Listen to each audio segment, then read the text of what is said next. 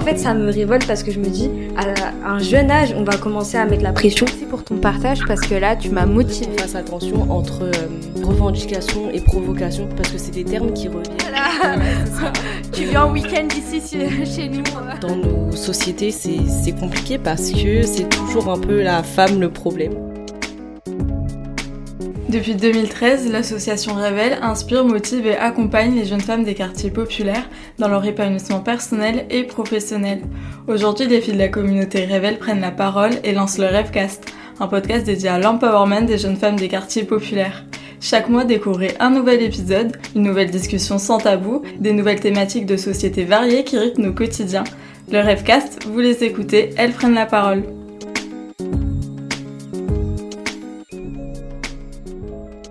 Bonjour à toutes et à tous. Dans ce nouvel épisode du Rêvecast, Déborah, Ella, Émilie et Lilia abordent le sujet de la confiance en soi. Aujourd'hui, les alumnae, c'est-à-dire les anciennes de l'association Révèle, vont aborder l'accompagnement dont elles peuvent bénéficier. Alors pour vous guider au mieux dans cet épisode, vous qui nous écoutez peut-être sans trop savoir ce qu'est l'association Révèle ce qu'elle apporte aux jeunes femmes, une brève présentation de nos actions s'impose.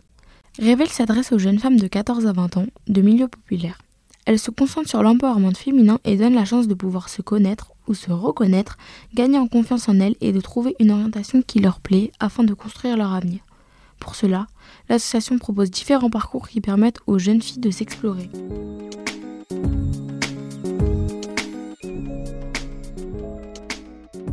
Aujourd'hui, nous sommes réunis pour euh, discuter d'un thème euh, très important pour les jeunes femmes, notamment euh, les jeunes femmes issues de quartiers populaires. C'est le thème de la confiance en soi, de la réussite et du syndrome de l'imposteur. Je vais laisser la parole euh, aux filles pour se présenter chacune. Moi, c'est euh, Ella, j'ai 16 ans et je suis en première générale. Et moi, c'est euh, Émilie, j'ai 17 ans et je suis en terminale. Salut tout le monde déjà. Moi c'est Déborah, j'ai 22 ans et je fais un master 1 en droit. Moi, c'est Lilia, j'ai 22 ans et je suis en master 2 de droit international et européen. Comment vous, euh, vous définissez la, la confiance en soi? Moi, je trouve que la confiance en soi, c'est un peu dur à l'avoir, à vrai dire. Je trouve que quand quelqu'un a confiance en soi, on peut remarquer qu'elle est confiante au niveau euh, de son corps ou au niveau de ses pensées, au niveau de son savoir. Enfin, c'est ce que ça me fait ressentir, par exemple, quand une personne me dit ouais, j'ai confiance en moi. Je sais pas euh, ce que vous en pensez. C'est vrai que la confiance en soi, elle s'acquiert pas euh, directement. C'est vraiment des, des étapes, des exercices. Et pour moi, la confiance en soi, c'est vraiment le fait de euh, pas réfléchir ou de d'être à l'aise sur euh, sur le fait de ce qu'on dit ou euh, sur ce qu'on fait. Alors c'est très intéressant parce que justement moi quand j'entends confiance en soi, ce que je me dis ju- justement c'est pas forcément ne pas réfléchir, mais plutôt avoir conscience de qui je suis. Mm. Ça veut dire que j'ai conscience de mes atouts, j'ai conscience de là où potentiellement je vais avoir plus du mal et là où il faut que je fournisse des efforts, j'ai conscience de donc de là où je dois travailler sur moi-même et là où ça va être un peu plus aisé. Et à partir de ce moment-là où, où je suis en osmose avec moi-même, Mm. j'ai cette confiance en moi parce que je sais comment avancer entre guillemets. Je suis trop d'accord avec toi, Déborah. Ce que tu as dit, c'est vraiment avoir la conscience de qui on est. Et euh, ce que tu as dit, euh, Émilie, aussi, hyper intéressant parce que c'est être à l'aise, en fait.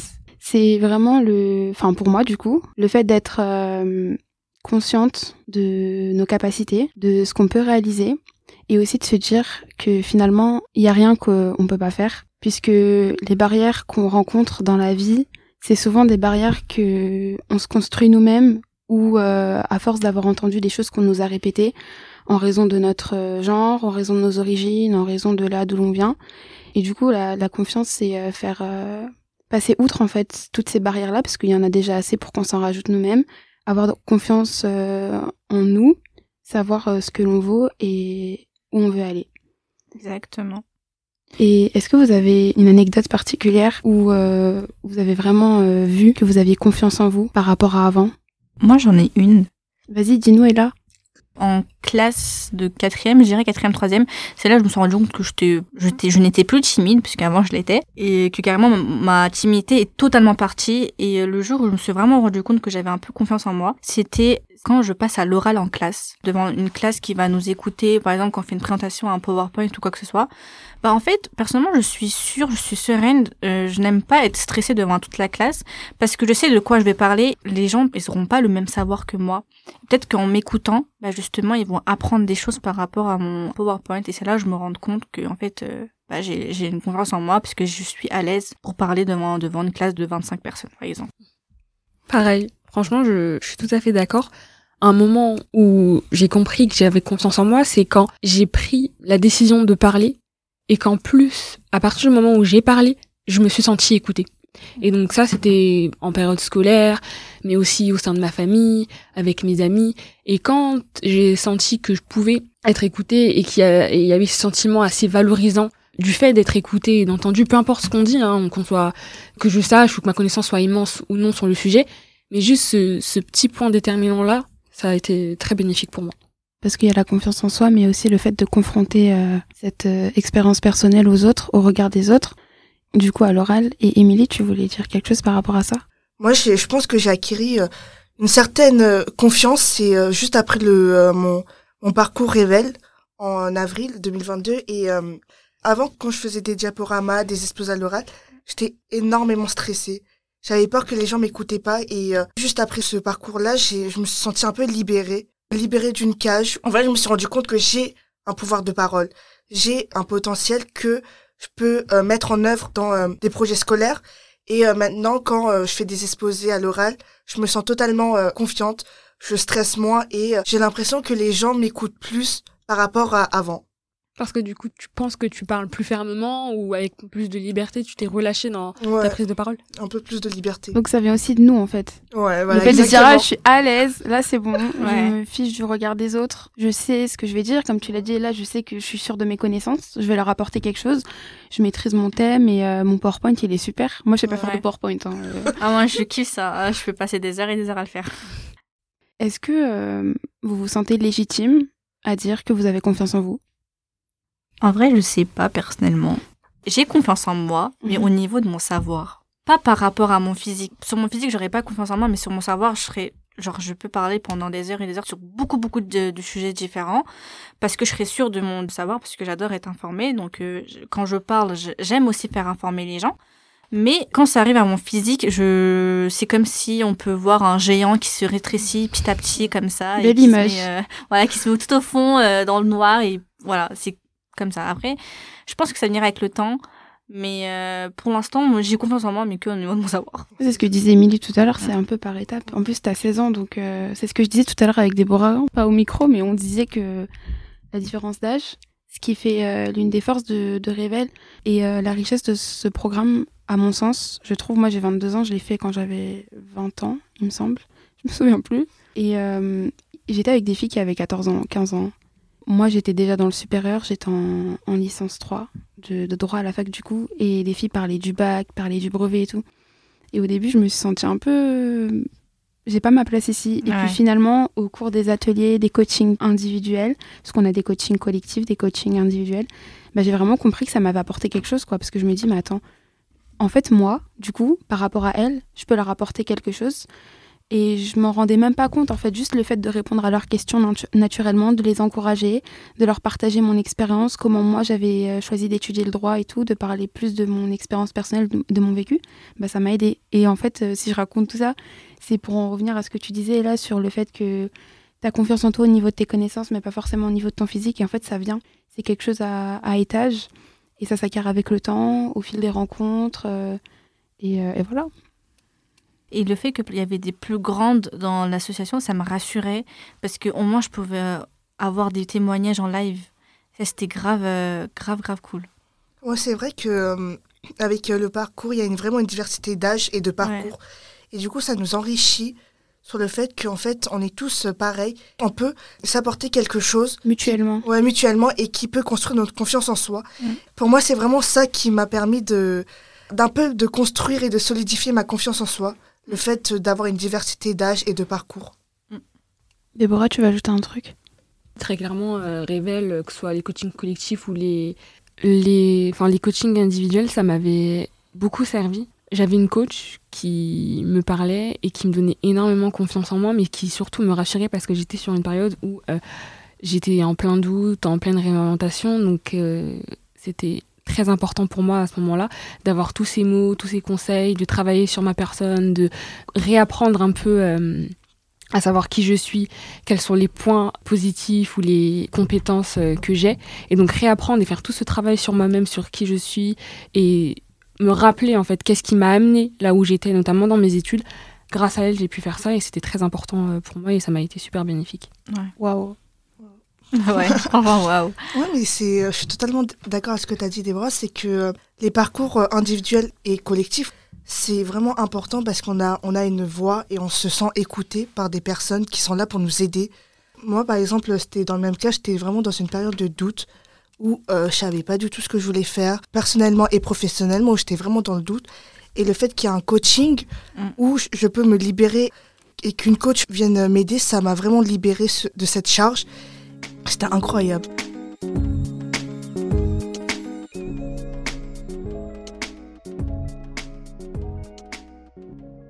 70% de la population dit avoir déjà ressenti le syndrome de l'imposteur. Alors non, toi qui nous écoutes et qui peux te retrouver dans cette expérience, tu n'es pas seul dans ce combat.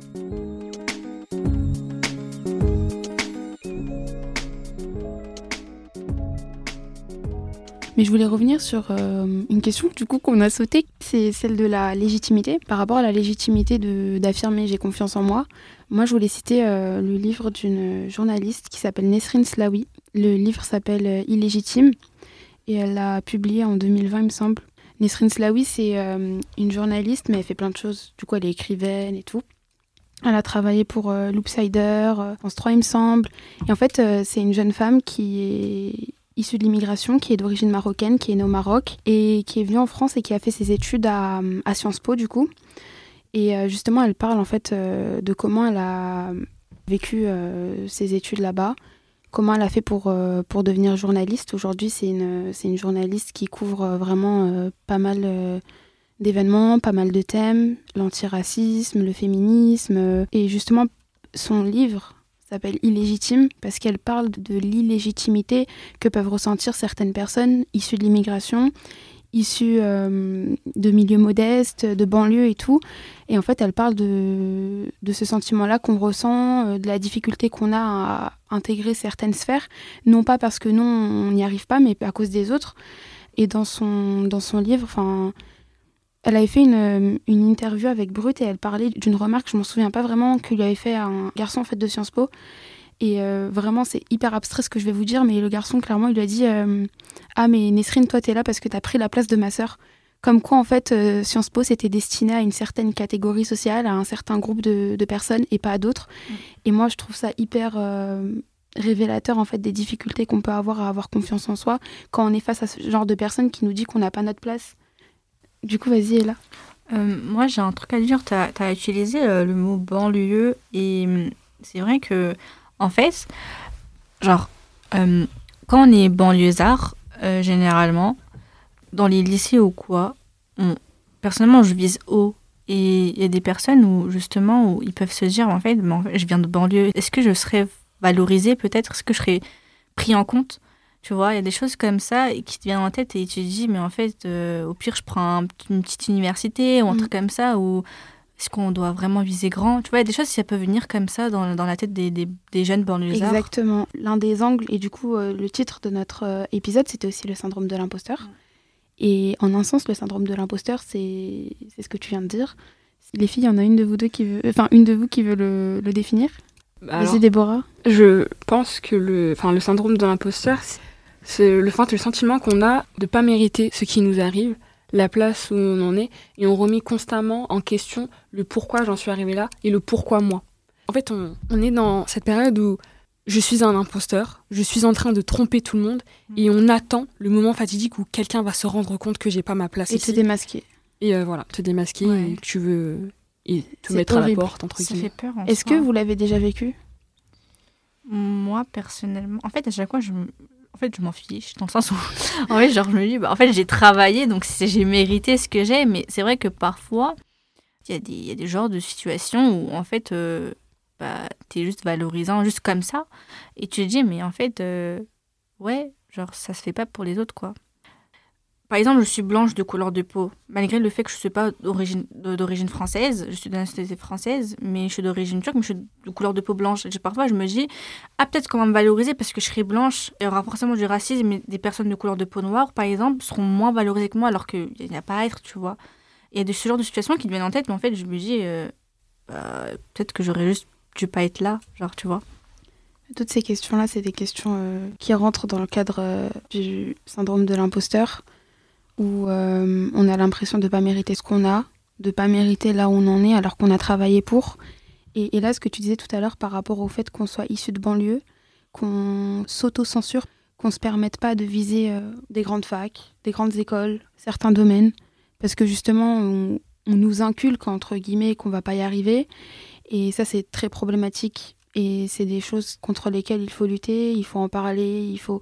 C'est pour ça aussi que j'apprécie beaucoup euh, qu'avec Revel on puisse prendre part à des événements euh, vers lesquels on se serait pas naturellement tourné peut-être, ou surtout euh, être en contact de jeunes femmes et de jeunes filles qui sont totalement perdues au niveau de leur orientation, qui savent pas du tout quoi faire, ce qu'elles peuvent faire, où elles peuvent aller.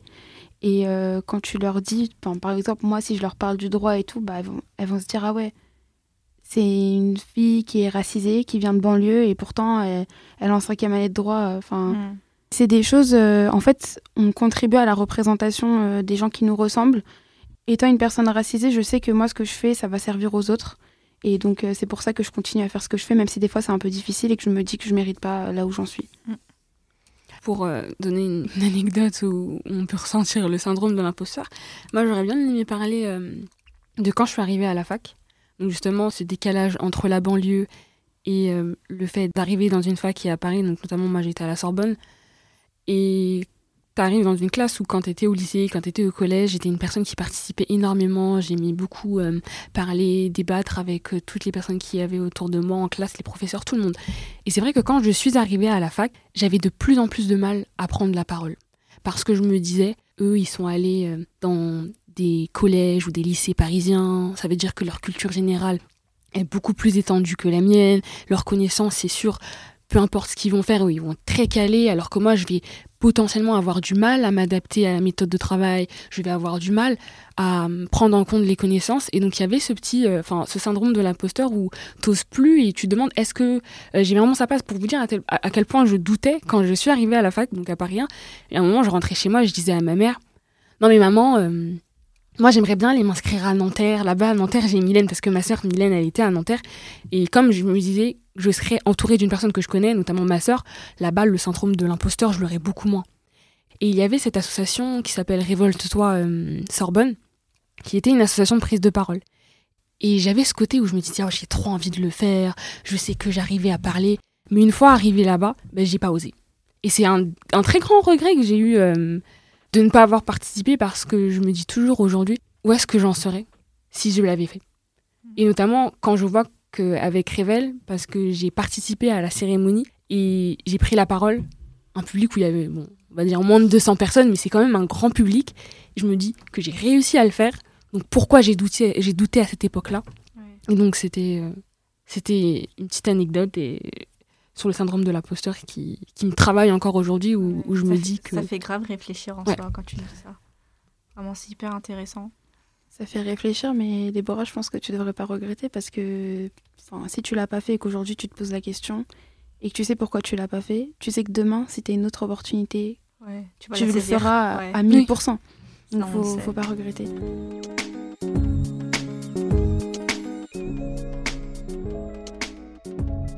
Est-ce que l'endroit où l'on grandit définit qui l'on est? En plaçant un groupe de personnes dans une case simplement pour son environnement social, son ethnie ou sa religion, la société dévalorise ceux qui viennent de ces quartiers sans tenir compte du fait euh, que les rêves et les projets de tous sont valables. Finalement, avoir confiance en soi, c'est aussi pouvoir s'affranchir de cette case.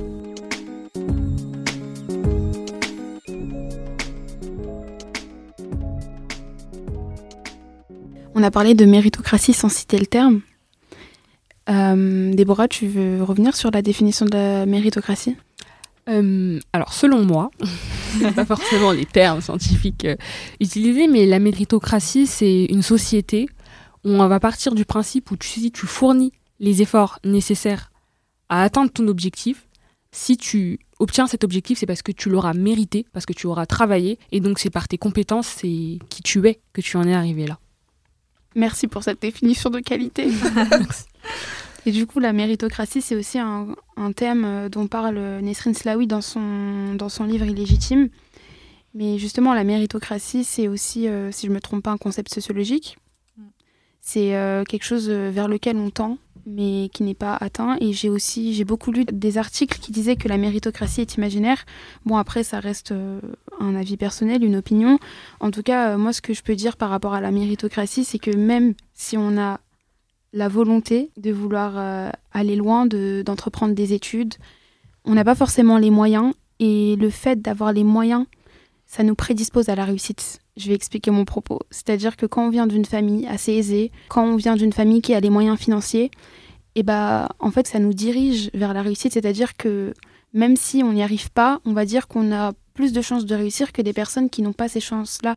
Par exemple, une personne euh, qui vient pas de banlieue, qui a grandi à Paris euh, dans de bonnes conditions, qui a fréquenté de bonnes écoles, qui a des parents avec un capital social assez, euh, assez aisé, qui peut euh, par exemple payer des écoles, payer des voyages, payer des échanges linguistiques et tout, bah ça va faire que l'enfant de cette famille-là, un enfant issu d'un foyer tel, va avoir plus de chances de se dire ah ok bah moi je vais faire une école aux États-Unis machin et tout parce que papa et maman peuvent payer ou parce qu'il a la chance de.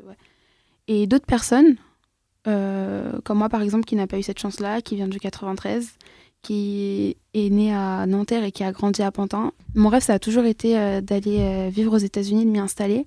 Mais je me disais pas, mon père, ma mère va me payer une école. Pour moi, c'était juste impossible. Et du coup, pour moi, le seul moyen de m'en sortir et le seul moyen qui m'a permis d'acquérir confiance en moi, c'est de travailler à l'école comme tu l'as dit, et là, le fait d'acquérir des connaissances sur lesquelles euh, je vais peut-être être jugée, mais dont je suis sûre, ça m'a beaucoup aidé et ça m'a permis d'arriver euh, en droit et, voilà, sans redoubler et tout, donc ce qui est pas facile. Et euh, là, je vais pas laisser le syndrome de l'imposteur parler et admettre devant vous que je suis contente d'être arrivée là où j'en suis, mais que c'est pas fini. Mais juste pour dire que même si on veut, ça suffit pas. Ça suffit pas parce que on a beau avoir toute la, volonté du monde, si on est dans un système qui ne nous le permet pas, on n'y arrivera pas. On va mettre beaucoup plus de temps à l'avoir il faut aussi prendre en compte notre santé mentale. La santé mentale de se dire, euh, punaise, pourquoi moi j'y arrive pas? Pourquoi je peux pas faire ça? Euh, La frustration aussi. Moi je suis, euh, je suis grave d'accord avec toi, Lilia. Sachant que, par exemple, quand j'ai dit que quand je parle, je suis sûre de mes propos, c'est d'une part aussi, j'ai un peu le le sentiment d'être obligé, d'avoir du savoir. Qu'en fait, je me dis, et là, faut que tu sois renseigné sur un sujet, faut que tu aies une culture générale, faut que tu sois éloquente, etc. C'est quelque chose que je m'impose et parfois je m'oblige parce que je me dis, ouais, le jour où je vais arriver en université, je serai face à des gens, on n'aurait pas le même, le même milieu social, quoi. Je me dis, euh, moi, genre, je suis une banlieusarde. Et, et je me et fière de l'être. Ouais, je suis fière. Je suis totalement même le mot banlieusard, je le trouve grave stylé. Appreciate. Ouais, mais, euh, mais, mais, voilà, je me dis, je suis en fait, je suis obligée. Mais j'aime ça, hein, mais je suis obligée. Vas-y, Déborah. Mais justement, je trouve ça très pertinent dans le sens où, souvent, ce qui peut amener le syndrome de l'imposteur, c'est le fait qu'on ne soit pas capable nous-mêmes de justifier pourquoi on en est arrivé là. Dans le sens où quand vous dites, oui, tu vas y arriver et que je suis y arrivé, c'est bien, mais j'ai pas compris comment. Si tu comprends pas comment, si tu comprends pas pourquoi, si tu n'arrives pas à analyser dans un certain, enfin, à mon sens, ce qui t'a amené là où tu étais, c'est ça qui va justifier un syndrome de l'imposteur. Alors que quand euh, je me dis, c'est ce que je disais tout à l'heure avec la confiance en soi et avoir conscience de qui on est, je me dis, j'ai fourni, je suis partie là, d'une banlieusarde, mais j'ai étudié, j'ai, comme tu disais, tu as travaillé ton bagage intellectuel. Mm. Et donc, vu que tu sais que tu as travaillé et que tu as justifié tes efforts, bah, ça t'empêche d'avoir ce syndrome de l'imposteur. Et donc je pense que réfléchir et toujours avoir conscience de soi et se valoriser de nos propres efforts qu'on fournit quand on travaille, c'est très important et, ça peut aider, et ça peut être un palliatif en tout cas à ce syndrome de l'imposteur. Parce que le syndrome de l'imposteur, ce qui est intéressant, c'est qu'en soi, les autres reconnaissent tes compétences. C'est juste toi-même qui ne veux pas ou qui n'arrive pas à les reconnaître. Et donc là où d'habitude on part sur un déterminisme de genre, de là où tu habites pour te dire que tu vas pas y arriver, ben, en fait les gens ils le reconnaissent. On est tous d'accord pour dire que tu es compétente et il y a que toi en fait qui dois faire ce travail sur toi-même pour te dire ah ouais mais en fait ils ont raison. j'ai fait et j'ai Ouais, réussi. Ouais. C'est intéressant ce que tu dis parce que finalement, le syndrome de l'imposteur, c'est euh, ouais, c'est c'est beaucoup, ça a beaucoup à voir avec. euh, bah, déjà, il y a la reconnaissance des autres, quelque chose qu'on voit pas forcément nous-mêmes, et on se rajoute une barrière supplémentaire alors que on en a déjà assez, assez bavé pour en arriver là. Et aussi, voilà, ce que je voulais dire, c'était que on vit dans des conditions, où on intériorise certaines choses, et le fait d'intérioriser des choses, ça justifie le fait qu'on reconnaisse pas notre talent, nos capacités. Émilie, tu voulais réagir? Moi, je, je me sentais pas euh, concernée par rapport au syndrome de l'imposteur. Par exemple, euh, au début, je savais pas ce que qu'est-ce que c'était, mais euh, avec euh, vos anecdotes, votre histoire, ça m'a permis de me dire que, ok, dans certains cas, je me suis sentie pareil que vous, où en fait, euh, tout ce que je faisais, je je sentais pas que je le méritais vraiment.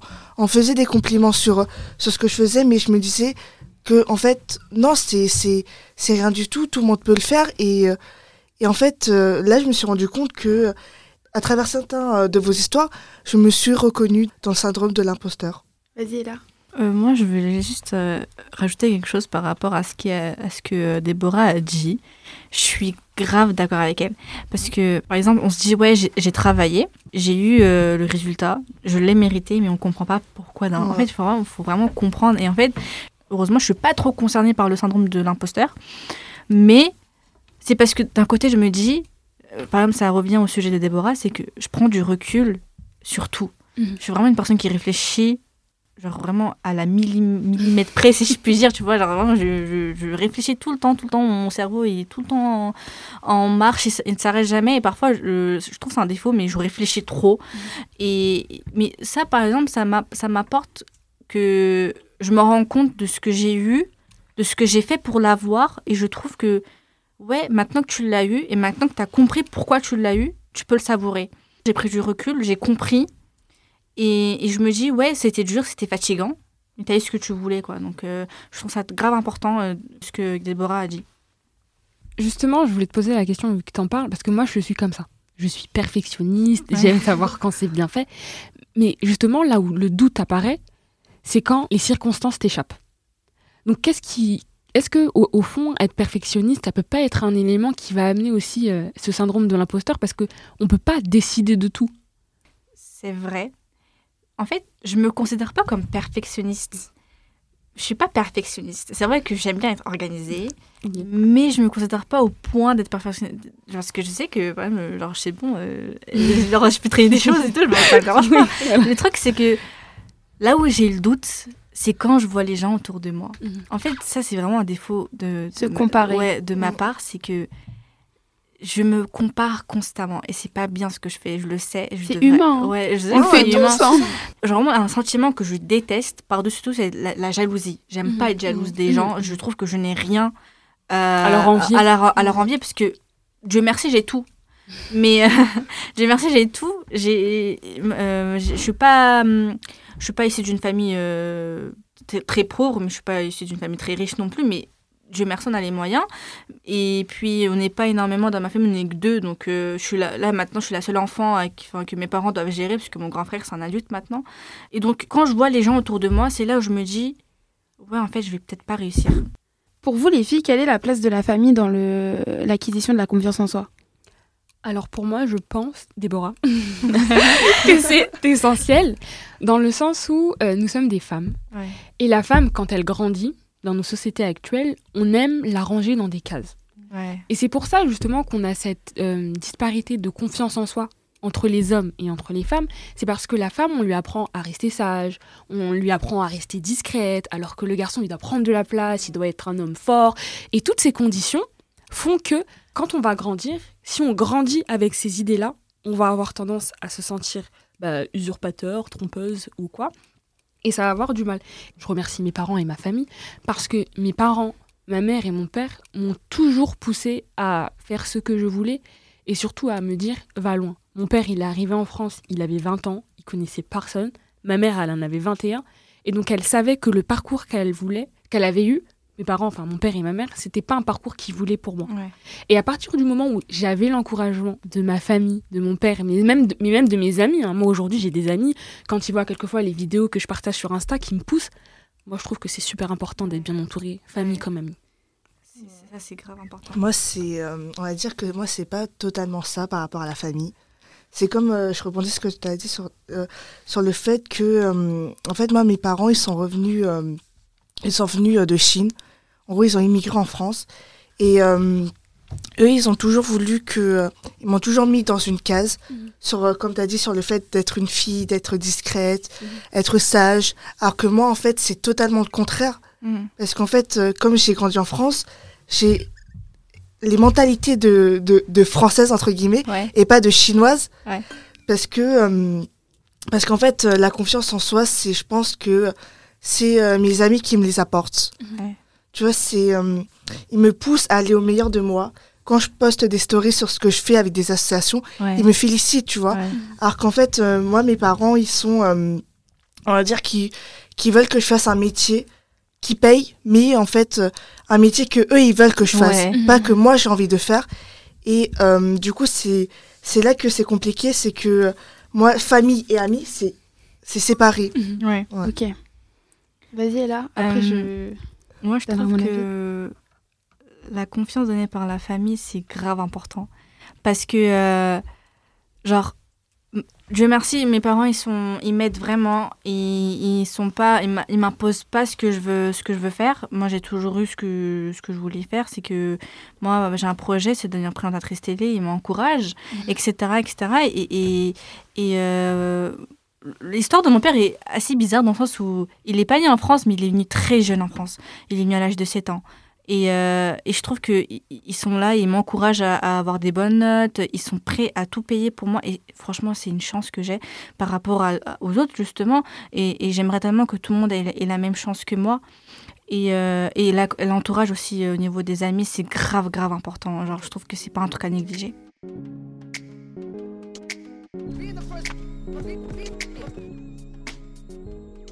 Donc, euh, dans la construction de la confiance en soi, il y a vraiment euh, une partie euh, non négligeable de la famille, du soutien familial, du soutien amical. C'est intéressant le parallèle qu'on peut faire entre ta vision des choses, Émilie. Comme tu dis, la position de tes parents aussi qui est influencée par leur culture, par la mentalité ont, avec laquelle ils ont grandi et celle qu'on connaît en France. Et moi, je pense que ce qui est commun à vos deux récits, après, là, je j'en ai à toi, toi aussi, aussi avec l'histoire de ton père, c'est qu'en fait, on a conscience qu'on est issu de l'immigration et donc euh, qu'on n'a euh, pas les mêmes chances que les autres à certains niveaux et qu'on doit travailler deux fois, voire quatre fois plus, parfois pour euh, atteindre certains niveaux, certaines positions.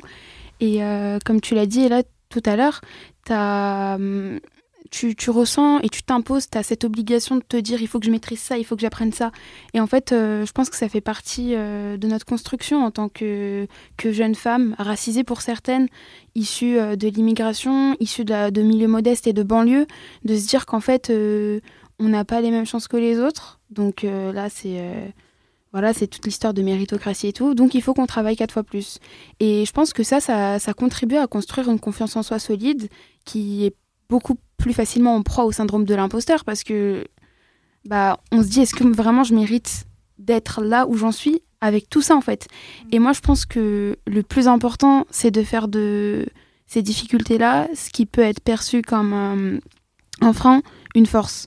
C'est-à-dire que faut être quatre fois plus fier de se dire que moi je suis ici de l'immigration, je suis ici de la banlieue et j'arrive à, à en arriver là. Et, euh, et du coup finalement la, la confiance en soi, je pense qu'on l'a tout un peu défini euh, en fonction de notre vécu, avec beaucoup de points communs. Et euh, je trouve ça hyper euh, vraiment riche. Et du coup, je pense que on n'a jamais fini d'avoir confiance en soi. Ouais. La confiance en soi, elle s'acquiert tout au long de la Ouais. vie. Quand tu as dit, nos difficultés, c'est notre force. Et je trouve ça grave. Moi, c'est mon mantra. Ouais, genre, euh, je trouve que c'est grave important ce que tu as dit. Par exemple, je fais du théâtre et ça m'aide énormément, par exemple, dans la vie, euh, dans la vie en général, parce que ça, ça m'aide à m'exprimer, ça m'aide ça m'aide à être euh, éloquente, tout simplement. Et puis T'es même... très éloquente. hein. Merci. Quand t'as dit que tu voulais être présentatrice télé, je me suis dit, ah ouais. Parce que, du coup, pour les personnes qui nous écoutent, vous la voyez pas, mais Ella, c'est une personne qui a un charisme. Waouh. Merci beaucoup. Elle- avec euh, le micro, euh, waouh. Merci beaucoup Lilia, mais Je t'en euh, prie. mais euh, C'est vrai que euh, le théâtre, ça, ça, aide, quoi. Et je me dis que si on a des difficultés comme ça, on peut, on peut y remédier. ah oui, rien n'est une fatalité dans la vie, vraiment. Merci les filles. Merci, beaucoup, c'était génial.